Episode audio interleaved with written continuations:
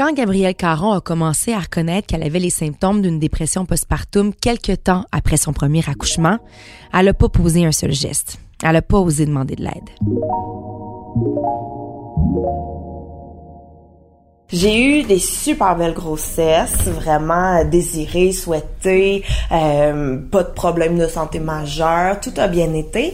Mais moi, j'ai déjà fait des dépressions par le passé, fait que je savais que j'étais une candidate ah.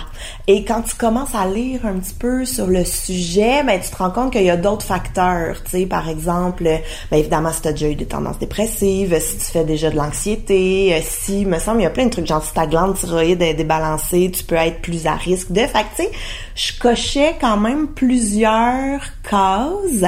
Fait que j'ai lu tout ce que je pouvais trouver sur la dépression postpartum, sur le baby blues, j'en ai parlé à mon chum, j'en ai parlé, tu sais comme je voulais être bien outillée si jamais ça m'arrivait, mais j'ai comme pas trouvé tant de documentation que ça, malheureusement. Quelques semaines après son accouchement, il y a son chum qui est intervenu auprès d'elle. Elle était incapable de sortir de son lit, paralysée par le sentiment de culpabilité. Elle avait pas le goût de s'occuper de son bébé. Puis moi, ce qui me gossait, c'est que je me disais toujours, mais tout va bien. Bel accouchement, beau bébé, beau chum, euh, ma mère est présente, mon congélateur est plein, ma belle-mère vient. Tu sais, comme tout est parfait. C'est encore pire. Fait que je me sentais tellement coupable de pas être parfaite comme tout était parfait. C'est quoi le point où tu dis, OK, là c'est vrai. J'ai, Je vais avoir besoin de, de plus que de plus d'aide, plus d'aide. Écoute, moi, toute seule, j'aurais jamais rien fait je serais restée dans mon lit en continuant de fronter devant tout le monde de oui, mon bébé est beau, j'ai eu un bel accouchement à l'ombre tu sais. J'aurais absolument rien fait.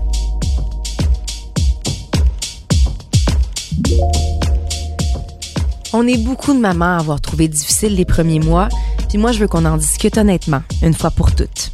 Je m'appelle Valérie Roberts et vous écoutez Postpartum.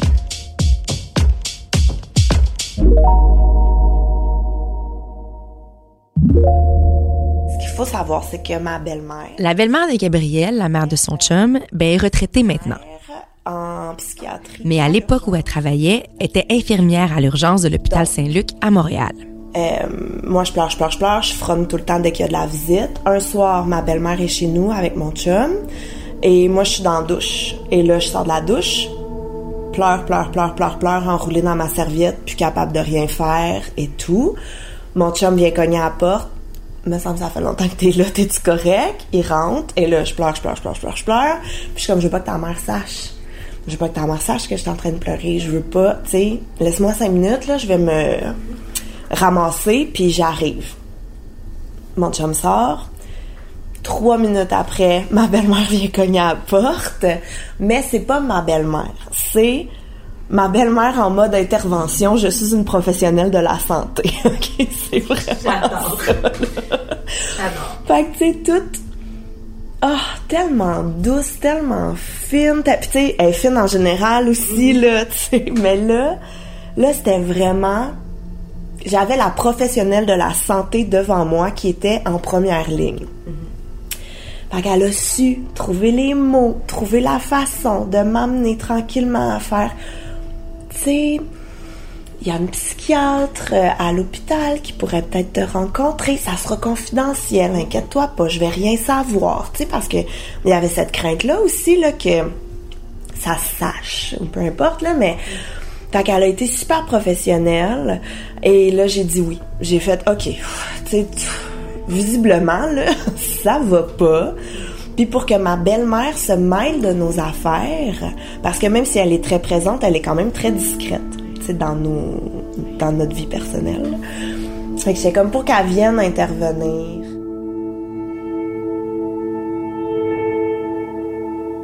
Je sais pas comment la barricade s'est construite, mais je sais que à ce moment précis, il y avait une main tendue, puis j'ai fait, c'est le move duquel je me remercie le plus, là, d'avoir fait, ok, allons-y.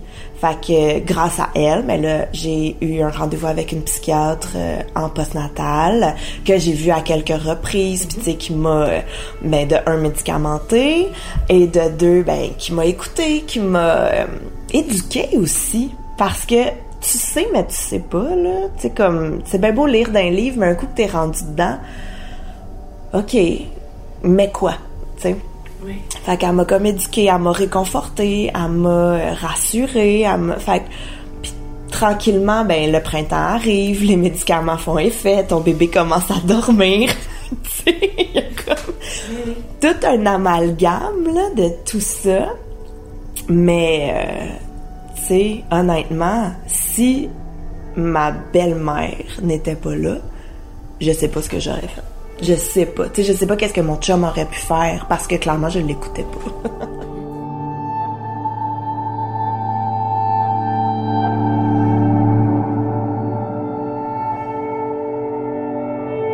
j'ai toujours... Tu sais, sûrement que toi aussi, là, avant d'avoir des bébés, moi, ultra indépendante, là.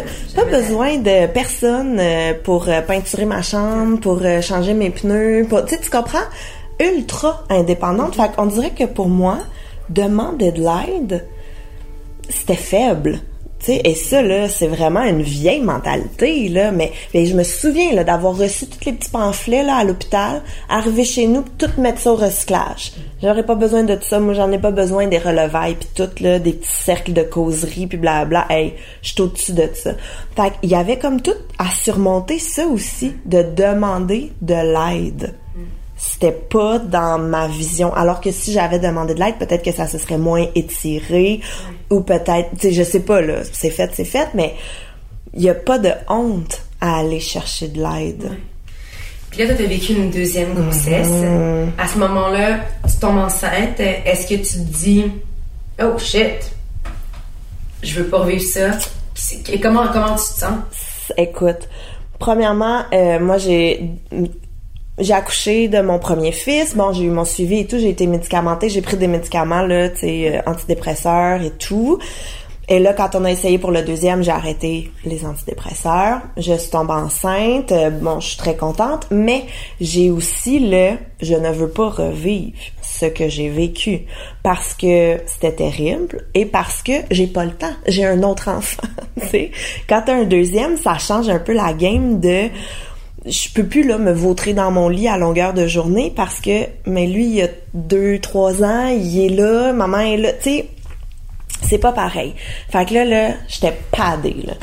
Premièrement premier premier suivi de grossesse j'étais comme j'ai fait une dépression postpartum je veux immédiatement que vous me prescriviez des antidépresseurs. Genre j'accouche c'est la première affaire que je mange. Une pilule Ma crise du premier non mais c'est ça là. J'étais genre je veux ça. Fait tu sais puis ils m'ont vraiment écouté puis ils m'ont vraiment épaulé. Fait que de un je savais que la médicamentation m'attendait. De deux euh, j'avais aussi déjà de la confiance. Fait que tout ce côté-là était comme un petit peu moins présent. J'avais peut-être aussi un peu d'arrogance en me disant je passe au travers. Là je le sais. Fait que là, tu le sais, fait que ça va être comme plus facile. Ça n'a pas été plus facile, vraiment pas. Mais la différence, c'est que tu le sais que ça va finir. C'est ça. Fait qu'il y avait comme toujours ça à se raccrocher. Tu sais, moi, ma psychiatre, elle m'avait dit, c'est 40 jours se remettre d'un accouchement physiquement. Hey, fait que là, là, moi, je les avais comptés mes 40 jours sur le calendrier, puis j'étais comme... Mais tu sais, ça me rapprochait, puis ça me raccrochait, puis bon, fait qu'il y avait tout ça, et là, tu peux être sûr que tous les petits pamphlets du CLSC, puis tout, là, j'ai appelé les relevailles d'Espace Famille, j'avais Francine qui venait me voir une fois par semaine, mais tu sais, ce petit trois heures avec Francine, là, oh, que je m'y accrochais, là, et puis... euh, j'ai ma meilleure amie aussi à qui je demandais des fois le soir après son travail d'arrêter à maison. Elle arrivait, j'ai voici mon bébé, puis moi j'allais me coucher. Fait que tu sais, ça a quand même été ultra difficile, là. mais j'ai réussi à mettre des euh, des îlots, je sais pas comment, des bouées en fait, des bouées. J'ai réussi à mettre des bouées en place, ce qui a fait que ça a été très difficile, mais j'ai pas fait de dépression postpartum mais tout était là pour que j'en refasse une autre. Fait que si je m'étais pas écoutée, si j'avais pas su, si j'avais refait comme au premier, j'en aurais clairement fait une autre. Mais là, j'étais genre, non, non, non, non, non, non, merci, je ne suis pas intéressée par le projet. Fait que j'ai tout placé. Mais ça a été comme d'être alerte à tout moment, là. Puis, tu sais, mon chum est merveilleux, ma famille est merveilleuse, on a été super bien entourés, tu sais. Je suis chanceuse. C'est ça que je me... Tu sais, c'est terrible ce que je vais dire, mais est-ce que éviter la dépression postpartum, c'est un luxe?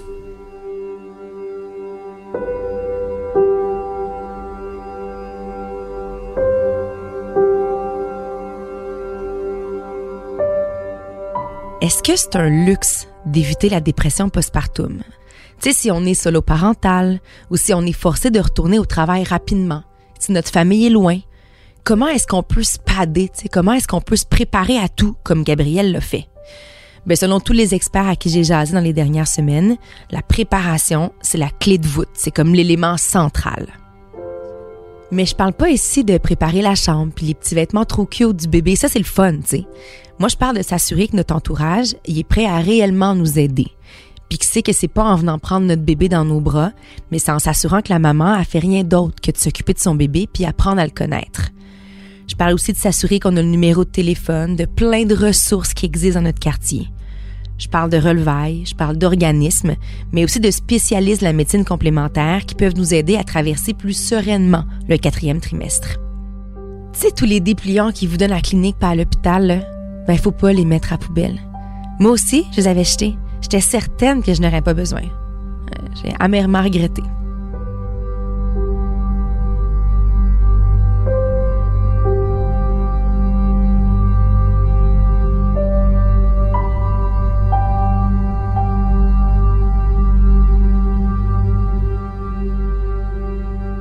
Tu sais, dans mon cas, il y a deux types de médecine complémentaires qui m'ont beaucoup aidé à traverser mon quatrième trimestre. J'ai eu des consultations régulières avec une acupunctrice et avec une ostéopathe. C'est des soins de santé privés, fait qu'il faut savoir qu'il faut les payer, mais ils émettent quand même des reçus avec lesquels on peut faire une réclamation après à notre assurance. Ah, puis si vous n'avez pas de programme complémentaire d'assurance, ben demandez quand même un reçu. Vous pouvez inclure les frais que vous avez payés pour des traitements dans la déclaration d'impôt provinciale à la section frais médicaux. Donc, si on revient à la médecine complémentaire, on va commencer par l'acupuncture. J'ai discuté avec deux acupunctrices, Julie Rivard et Rosa Solaire. Donc, si on veut mettre en place une boîte à outils pour traverser le quatrième trimestre, comment est-ce que l'acupuncture peut nous aider?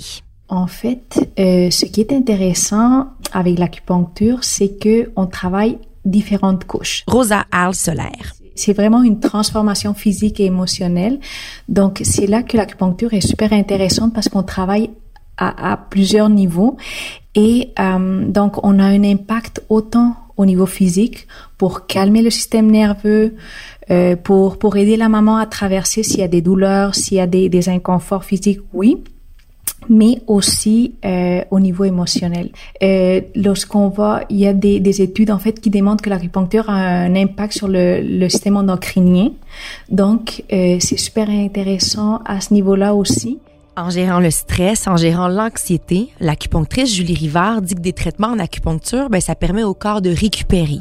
Euh, tu sais, c'est sûr que quand on donne naissance, je sais pas si tu te rappelles, mais tout de suite après l'accouchement, il y a un moment où est-ce qu'on est encore vraiment sur l'adrénaline, euh, tu sais, on, on, est très dans la, on est très proactive, hyper vigilante, on est comme une petite lionne qui veut comme tout protéger son nouveau petit bébé, mais en fait, les premiers instants, c'est vraiment le calme plat, tu sais, mais la maman, elle, elle ressent pas ça.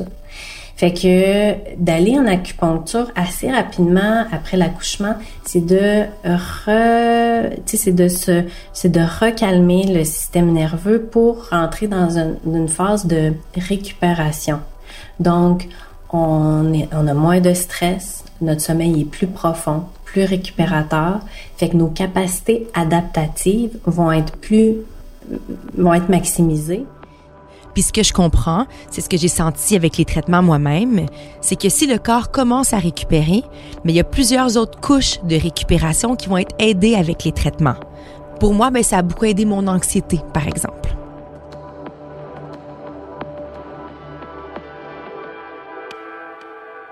Dans un monde idéal, on vous, on verrait les dix premiers jours suivant l'accouchement avec bébé. On, s'organise pour que bébé soit collé sur vous euh, avec le la conjointe euh, ou un accompagnateur euh, pour que s'il y a un besoin, tout ça. Mais on s'organise pour vraiment vous traitez avec bébé.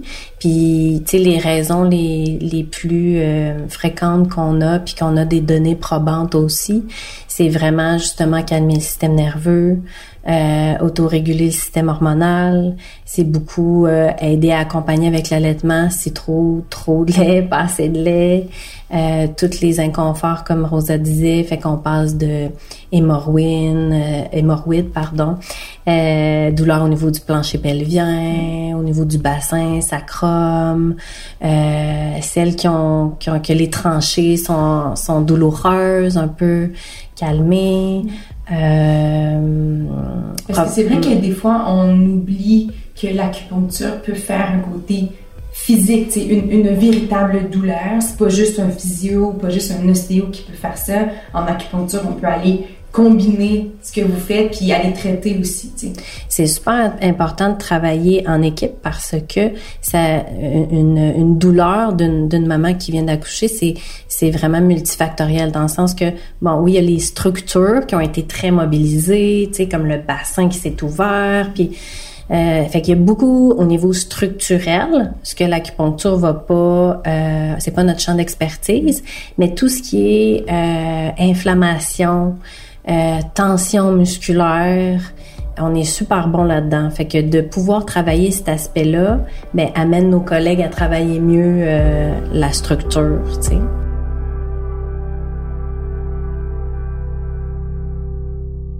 Comme je vous disais, dans l'entourage que je me suis bricolé pour me soutenir dans les mois après mon accouchement, il y a aussi des traitements d'ostéopathie.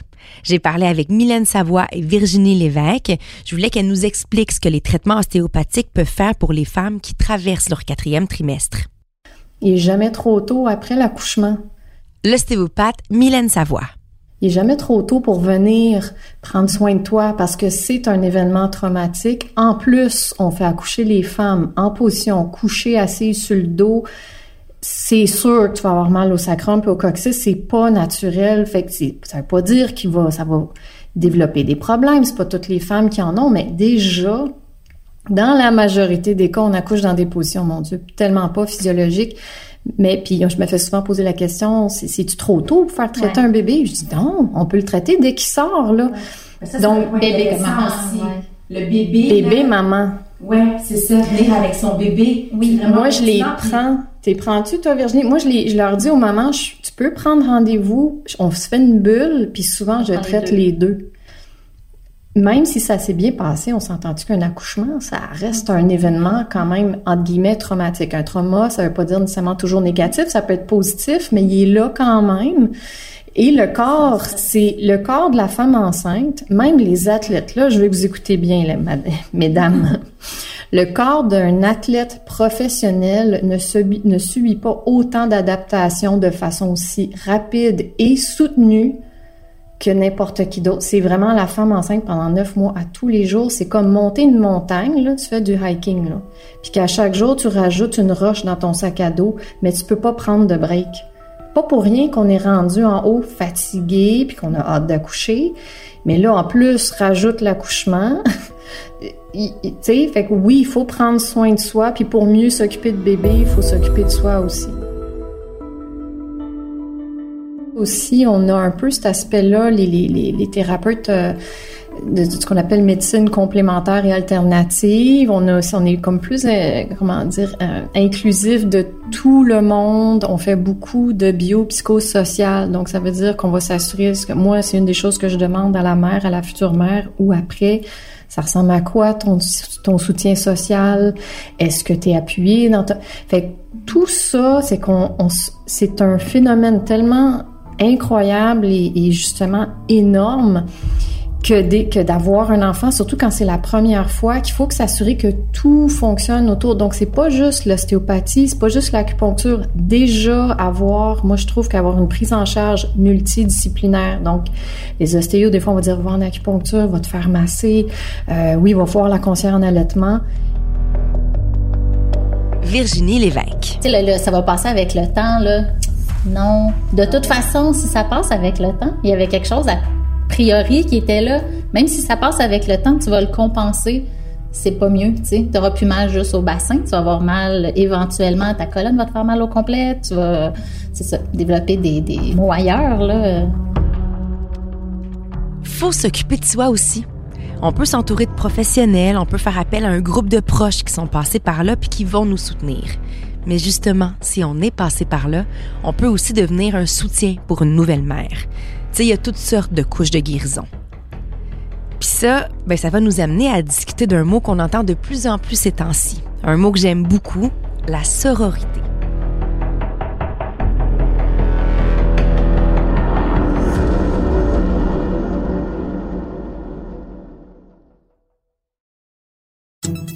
Salut, c'est Charles Tran du balado en 5 minutes. Vous voulez savoir pourquoi les hommes portaient la perruque à l'époque des rois? Pourquoi la mer est salée et pas les lacs? À quoi rêvent les chats? Vous voulez connaître l'histoire du tourisme, de la cocaïne ou des brosses à dents? En 5 minutes répond à toutes ces questions et des dizaines d'autres. Le tout en 5 minutes tous les jours. Disponible sur cube.ca ou les autres plateformes de balado. La série Balado en 5 minutes est récipiendaire de la meilleure série francophone au Canadian Podcast Awards de 2020, en plus d'une nomination dans la même catégorie en 2019. Elle a également été nommée au Canadian Online Publishing Awards en 2020.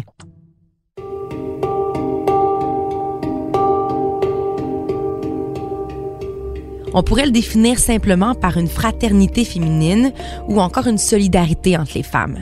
Mais en fait, la sororité, c'est historiquement une réponse féministe à la fraternité, parce que la fraternité, ben, ça exclut souvent les femmes. Donc là, on est 40 ans après le mouvement de libération des femmes, puis la sororité, c'est vraiment de retour dans le discours populaire. Il y a certaines personnes qui préfèrent maintenant parler d'adelphité. Ça, il faut savoir, adelphité, c'est un terme qui est plus neutre et surtout plus inclusif parce qu'il regroupe à la fois la fraternité et la sororité. Il n'y a pas de dimension genrée dans ce terme-là. Fait adelphité, c'est la solidarité harmonieuse entre tous les humains, qu'ils soient femmes, qu'ils soient hommes ou qu'ils soient encore non-binaires. Tout ça pour dire que adelphité ou encore sororité, le mot que j'aime beaucoup, puis d'ailleurs c'est le titre de l'épisode, mais c'est de ça qu'on parle de plus en plus pour permettre de mieux accompagner le quatrième trimestre d'une femme. Dans le fond, c'est de devenir pour elle un soutien psychique, physique et aussi moral, puis tout ça de le faire sans aucun jugement. Le postnatal est le mal aimé de la société. Et le mal, euh, c'est l'enfant pauvre, c'est le mal nourri, c'est celui dont on on, s'occupe pas tant. Elle, elle s'appelle Annick Bourbonnais, puis c'est la présidente de l'Association québécoise des doulas. En passant, une doula, c'est une personne qui est formée pour offrir du soutien physique et émotionnel à la femme enceinte avant, pendant, mais aussi après son accouchement. Dans le fond, doula, c'est un autre terme pour dire une accompagnante à la naissance.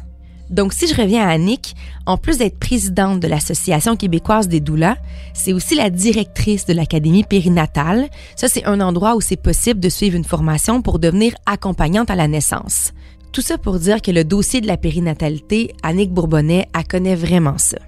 Puis pour elle, notre manière de gérer la périnatalité dans le système de santé, dans la société même, d'un point de vue interpersonnel, mais c'est cruel, c'est insensible on commence tout un suivi médical qui est très cadré à 12 semaines, puis on va nous dire quoi faire. Tu fais une échographie, tu vas faire une prise de sang, puis t'accouches. Puis ensuite, ben, tu dois assumer. Tu t'organises toi-même. cette, ambiance-là de prise en charge fait en sorte qu'on arrive en postnatal dans une posture de... Euh, on, s'est tellement fait dire quoi faire en, en prénatal puis à l'accouchement qu'arrivant en postnatal, on nous remet le bébé dans nos bras, puis rentre à la maison, puis là, on est tout seul. Organise-toi. Organise-toi, puis euh, ben, ah, je trouve que la, violence vient principalement du non-dit. T'as voulu un enfant? Ben, c'est un assume. C'est fou, ça, hein? C'est un non-dit, oui. mais qui, est comme... c'est l'éléphant dans la pièce.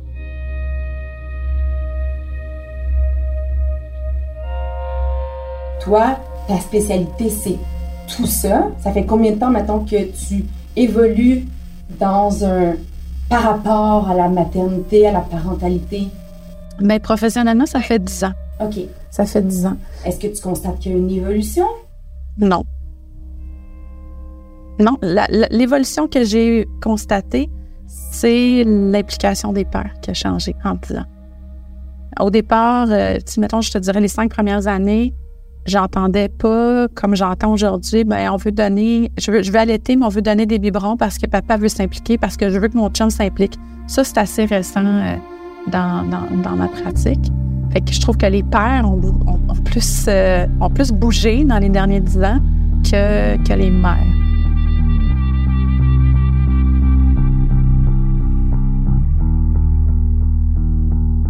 C'est beaucoup plus profond à, apprendre à embrasser sa vérité, à la reconnaître, à l'exprimer, à lui donner le droit d'exister, à, la partager, à respecter celle de l'autre sans avoir besoin de, de, la convaincre ou de se convaincre, juste, juste évoluer ensemble.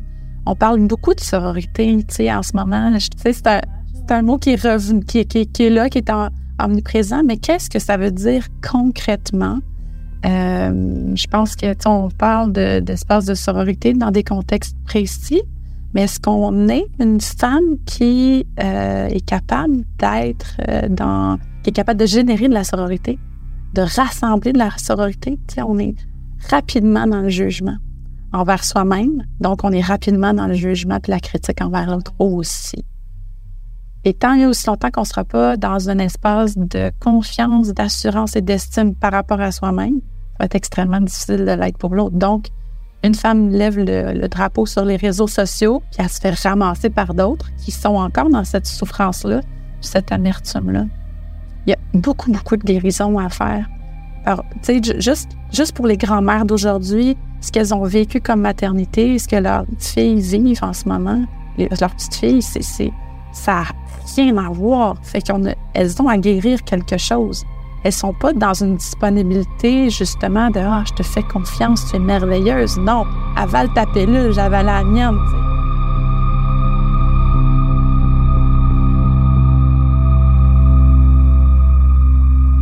Après dix ans comme accompagnante puis comme formatrice, mais pour Annick, c'est pas mal clair que devenir mère puis savoir comment se comporter après l'accouchement, mais ça se résume pas à une liste de bonnes choses à faire puis une liste de choses à éviter.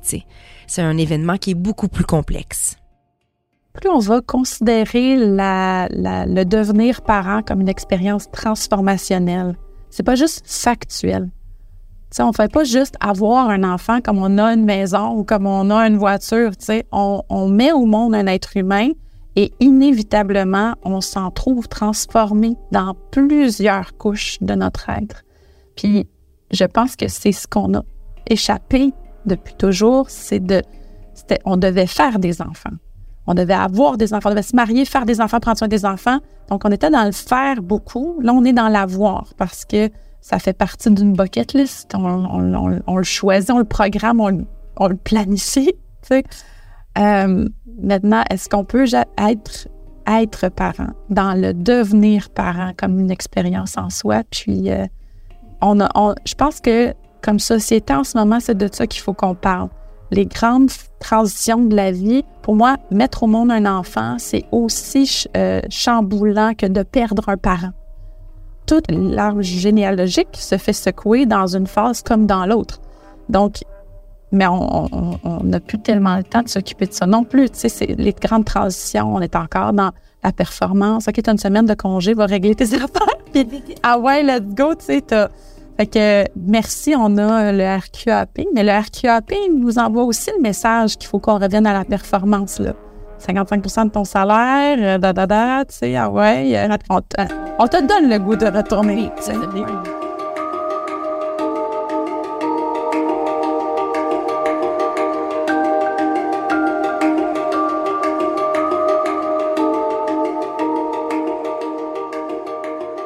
Il faut absolument retrouver la sororité.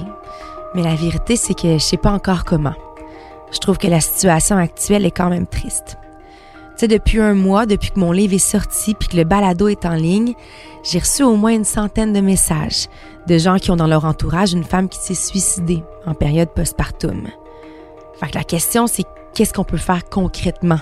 Parce que c'est fou d'entendre des histoires de détresse comme celle-là. Moi, en tout cas, ça me bouleverse.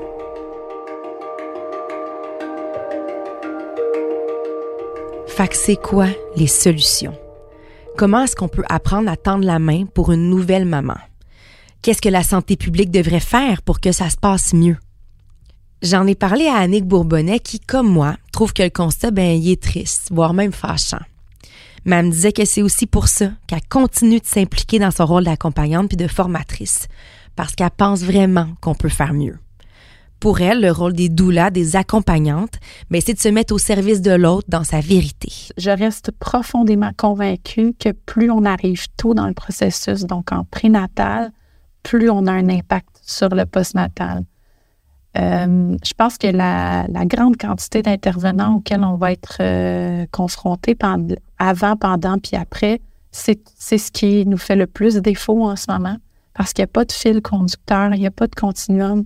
Euh, la personne qui rencontre cette femme-là ou cette famille-là pour la première fois en postnatal ne sait pas à quel point elle n'est pas elle-même, elle n'est pas dans son état normal. Puis on va porter des jugements, faire des évaluations, mais ça reste qu'une personne qui est là tout au long du processus est vraiment un filet de sécurité important.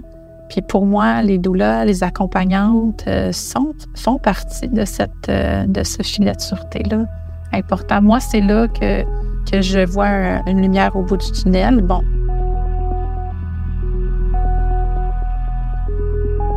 L'accessibilité à ce genre de service-là reste assez niché. Il faut déjà savoir que ça existe, premièrement. Après ça, il faut avoir les moyens. Euh, il y a certains organismes communautaires qui en offrent. Maintenant, on voit des maisons de la famille travailler avec des accompagnantes à aller chercher des subventions pour ça. Puis on le sait que c'est un service qui fait une grande différence en bout de ligne. Mais euh, on n'a pas du tout une approche proactive au Québec. Là. On n'est pas du tout dans la l'approche préventive. Alors, euh, ça, pour moi, c'est les prochaines batailles qui sont à faire. C'est ben, l'accessibilité, tu sais. Je me rappelle d'un CLSC quand j'étais adolescente au coin de ma rue. Je me présentais, il y avait quelqu'un qui allait m'attraper. J'avais 15 ans, j'étais un ado compliqué, puis euh, il y avait la clinique des jeunes, il y avait les services pour la population étaient réclamé par la population, était accessible à la population, puis on n'est plus dans cette réalité-là. Peu importe ton problème de santé physique ou mentale ou émotionnelle, trouve le service, c'est un, une, euh, c'est une quête. Puis quand t'es, tu vas pas bien, la quête, euh, elle est pour beaucoup euh, insurmontable. Puis bien souvent, pour beaucoup, ça reste temporaire. C'est les premiers jours, c'est les premières semaines, c'est 24 heures, t'es brûlé bien raide, tu fais une nuit de sommeil, ça va mieux. Dans une grande majorité, ça va être temporaire. Mais ça va surtout être temporaire si tu as un espace pour l'exprimer, puis que tu te sens entendu puis reconnu là-dedans. Est-ce qu'on peut, nous, être toutes des protectrices de ça, des guerrières de ça? Une femme qui vient de donner naissance devrait se faire poser la question au moins 4-5 fois par semaine. Hey, comment ça se passe pour vous autres? Y a-tu des bouts plus difficiles? Puis que ce soit normal, que ce soit banal. Encore une fois, cette rencontre-là m'est vraiment rentrée dedans. C'est comme si Annick résumait toutes les rencontres que j'ai faites dans les dernières semaines, puis qu'elle condensait toutes les réflexions que j'ai eues dernièrement. Tu sais, encore l'idée de la transformation de la femme quand on devient mère. L'idée aussi qu'on pousse la femme à être plus, à être tout, puis surtout à vouloir évoluer trop rapidement. cette discussion-là me fait prendre conscience que je trouve qu'on a perdu notre bienveillance les unes envers les autres. Je trouve qu'on se critique rapidement sur les réseaux sociaux. On laisse pas vraiment de place pour ce qui devrait être le discours le plus répandu. Puis celui-là, selon moi, c'est celui qui parlerait de normaliser les difficultés de la matrescence.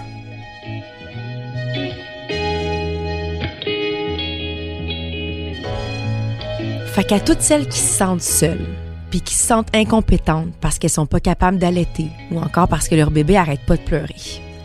À toutes les femmes qui ont souhaité un enfant pendant tellement longtemps, puis qui maintenant n'arrivent pas à être en paix avec leur nouveau rôle.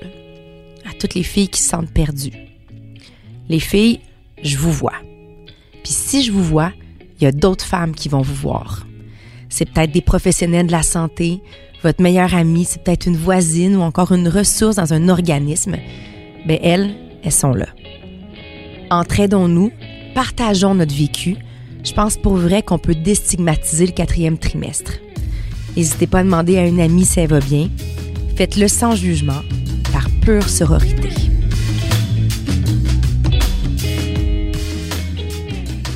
Merci d'avoir écouté Postpartum. Je m'appelle Valérie Roberts.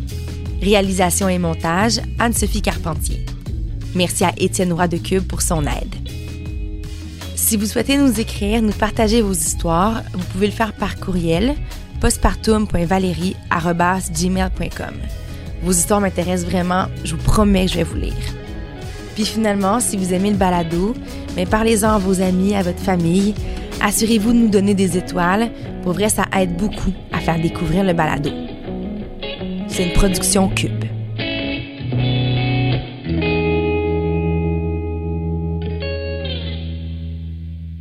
Bon ben, c'est le dernier épisode de notre saison du balado postpartum.